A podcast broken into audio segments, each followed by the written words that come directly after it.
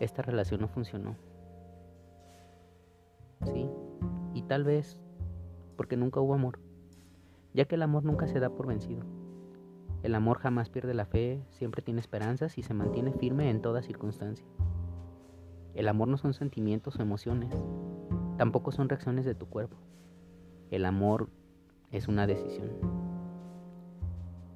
El amor es una decisión y yo decido amarte, por lo cual decido estar contigo, apoyarte, acompañarte a pesar de las malas circunstancias, a pesar de lo que estemos afrontando, decido estar a tu lado porque quiero amarte.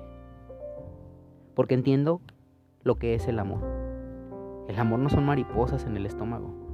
El amor es una decisión constante y de cada día. Bendiciones.